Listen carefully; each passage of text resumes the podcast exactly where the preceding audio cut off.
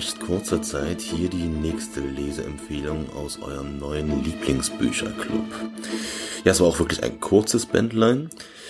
Roy Porter ist der Autor. Geschröpft und zur Ader gelassen eine kurze Kulturgeschichte der Medizin, der Titel.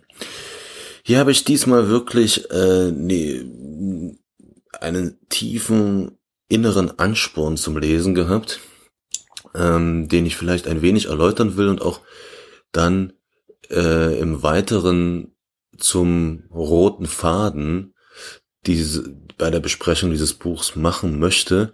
Das Buch hat deutlich mehr zu bieten. Ich möchte mich aber auf das, was mir hier am Herzen liegt, einfach mal konzentrieren. Und was, was, äh, was meine ich? Ich äh, habe die Wahrnehmung in den letzten zwei bis drei Jahren eigentlich erst, dass es ähm, eine, eine Tendenz in großen, Bef in, in einer groß, was heißt in immer größer werdenden und vielleicht auch nur scheinenden Bevölker größer scheinenden Bevölkerungsteilen so ein, eine Rückkehr zu längst totgeglaubten oder marginal, marginalen Erkenntnissen ähm, stattfindet. Ähm, die Dummheit, der Konservatis Konservativismus, die Reaktion, ähm, aber einfach auch nur die ganz schlichte Dummheit scheint vitaler denn je. Gründe gibt es dafür etliche. Mir erscheint äh, hauptsächlich die Komplexität der modernen Welt, die durch die äh, durch das Internet sichtbarer geworden ist als ein Aspekt, der hier federführend ist.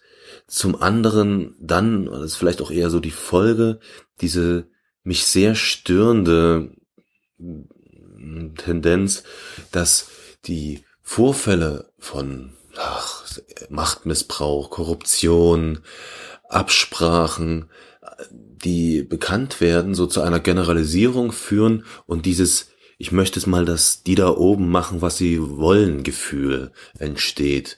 Äh, und das ist ähm, die Basis für so viele dumme Gespräche, so viele dumme Kommentare, so viel Dummheit, die stört, die vor allen Dingen mich so verzweifeln lässt, weil ich immer das Gefühl hatte, dass wir eigentlich schon viel, viel weiter wären. Nun, das ist eine relativ lange Vorrede, ähm, aber sie ist nötig, weil speziell im Bereich der Medizin nervt sie mich fast mit am meisten. Ähm, das hat diverse Gründe, die ich hier vielleicht nicht alle aufführen muss, eigentlich auch gar nicht mache. Es ist halt nur ähm, für mich ich hatte das Gefühl, dass es nötig wäre, mir in diesen zahlreichen Diskussionen, wenn es um die arme, in die Schemecke geschubste Schulmedizin, ich hasse diesen Begriff alleine schon, geht, dass ich mich auf ihrer Seite wohler fühle als bei vielen dieser äh, Heiler und äh, Lichternährer und sonstigen Quacksalber, die auf einmal ähm, ihre große Zeit gekommen sehe, gekommen sehen. Ähm, und ich es ein zu heikles Thema empfinde, äh, weil im Gegensatz zu so vielen anderen ähm, Themen geht es bei Medizin halt um Leben und Tod und da hört der Spaß für mich halt auf. Äh, Stichwort Impfgegner beispielsweise, um nur eines zu nennen. Äh, dennoch also was heißt dennoch, und deshalb ist es umso notwendiger, dass ich für diese Diskussion, die dann stattfindet, eben auch ein wenig Rüstzeug mir aneigne, also Kenntnisse, Fakten auch in dieser von denen und Lügen und sonstigen Argumenten reichen Welt halt ein wenig Butter bei die Fische bringe, um in, um, um eben einfach aufrechter und mit erhobener Brust die Schulmedizin, wenn wir sie jetzt mal so nennen möchten, vielleicht nicht zu verteidigen, aber ähm, dann doch alles ein wenig gerade zu rücken.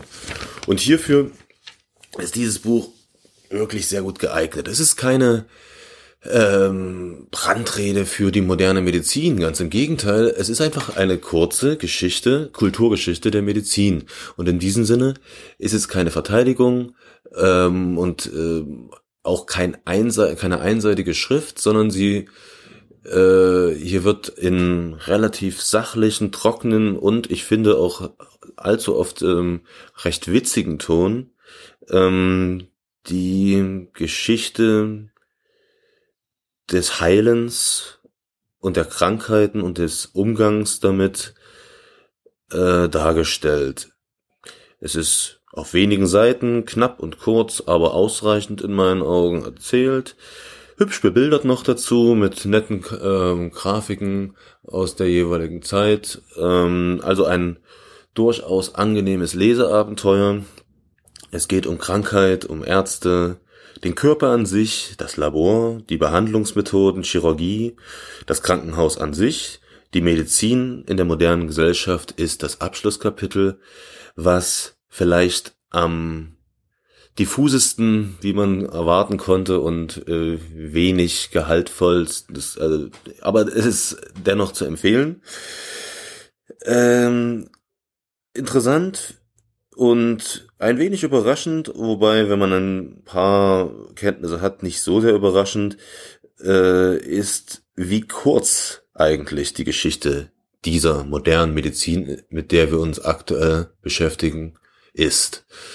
Das ist, ähm, man, wo der Anfang ist, kann man schwer sagen, aber das 19. Jahrhundert ist an und für sich das Jahrhundert, in dem diese Medizin entsteht, mit, äh, um die es geht.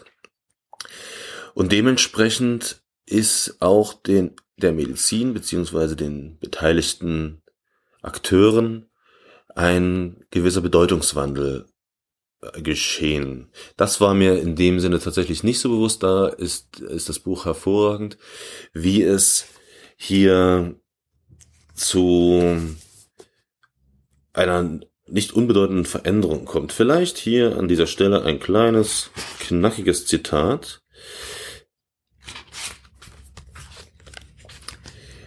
Ich beginne. Zitat Anfang.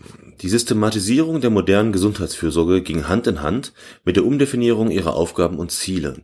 Früher behandelte ein Arzt seine Patienten einfach, so gut er es verstand.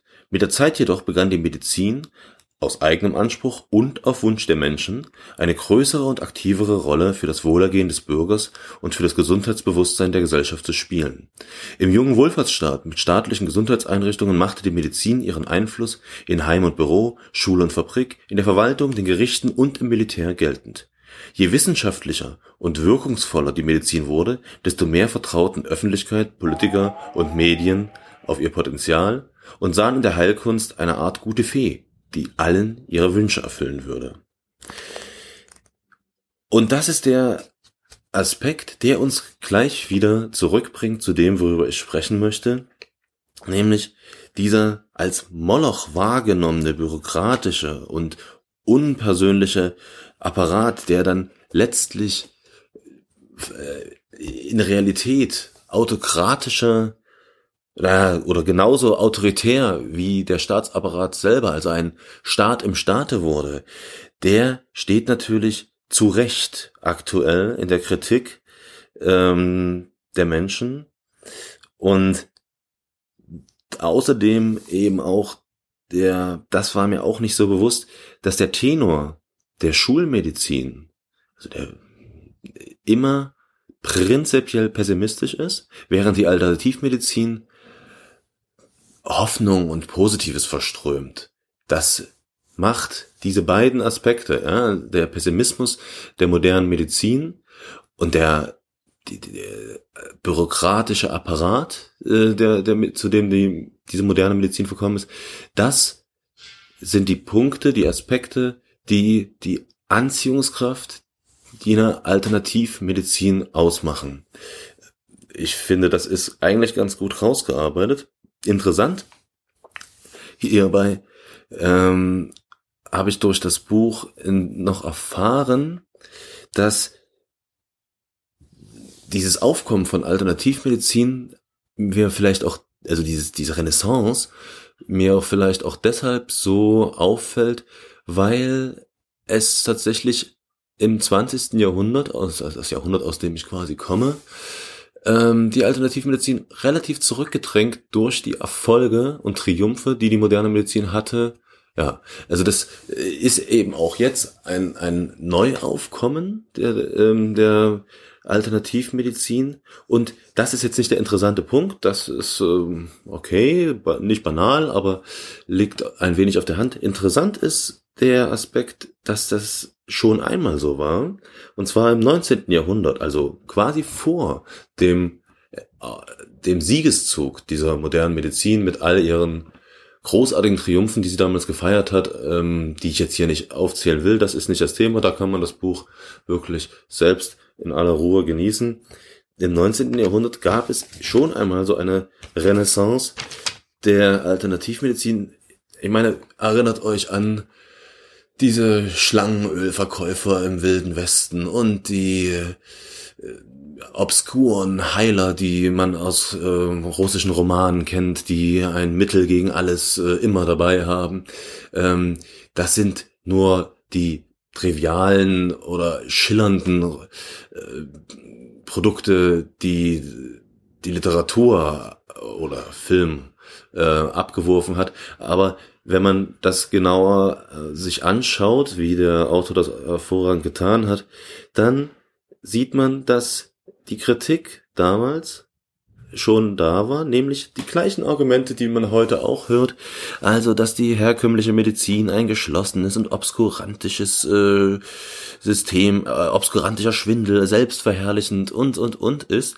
Ähm, das führte dann tatsächlich auch dazu, dass ich ähm, gewisse Schulen ähm, im Gegensatz zur mh, hm, modernen, wenn wir sie nennen wollen, also zu der herkömmliche Medizin bildeten, die noch bis heute zum Teil bekannt sind. Also ähm, Homöopathie und Osteopathie sind zwei ähm, Schulen, die es bis heute äh, bis heute überlebt haben, parallel zur anderen Sicht auf die Dinge.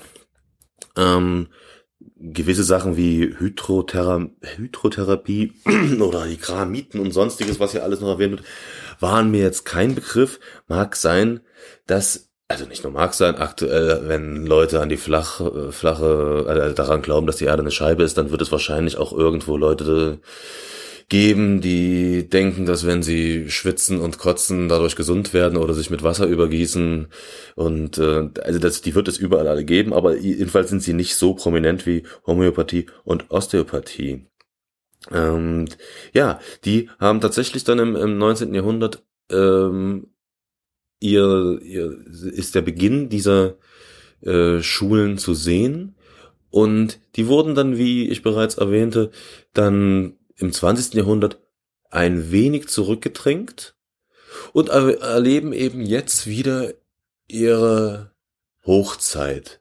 Und das hat mich auf einen interessanten Gedanken gebracht. Ähm, mag es sein, also ist, nein, äh, so, so rum. Erstmal eine Behauptung meinerseits, dass also das Kritik und Misstrauen der herkömmlichen Medizin gegenüber überaus berechtigt ist. Ähm, das stellt sich für die Frage, stellt sich für mich nicht zur Diskussion, aber genauso stellt sich für mich eben auch nicht zur Diskussion, äh, dass die, diese Alternativmedizin auch keine Antwort hat für eine Lösung oder keine Lösung hat für das Problem, was die moderne Medizin offensichtlich hat.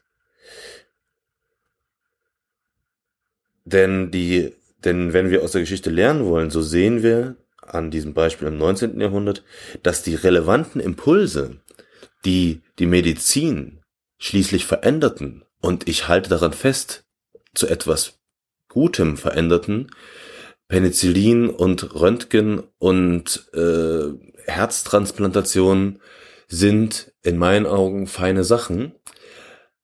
Diese Veränderung auch die gesamte Umwandlung der, der sanitären Einrichtungen, Krankenkassen und so, die kamen nicht von den Alternativmedizinern, die kamen nicht von den Yogis und Schlangenölverkäufern, die kamen von klugen Köpfen an Mikroskopen und Skalpellen und dem einen oder anderen Politiker und bisweilen auch Menschen, die völlig aus anderen Bereichen kamen.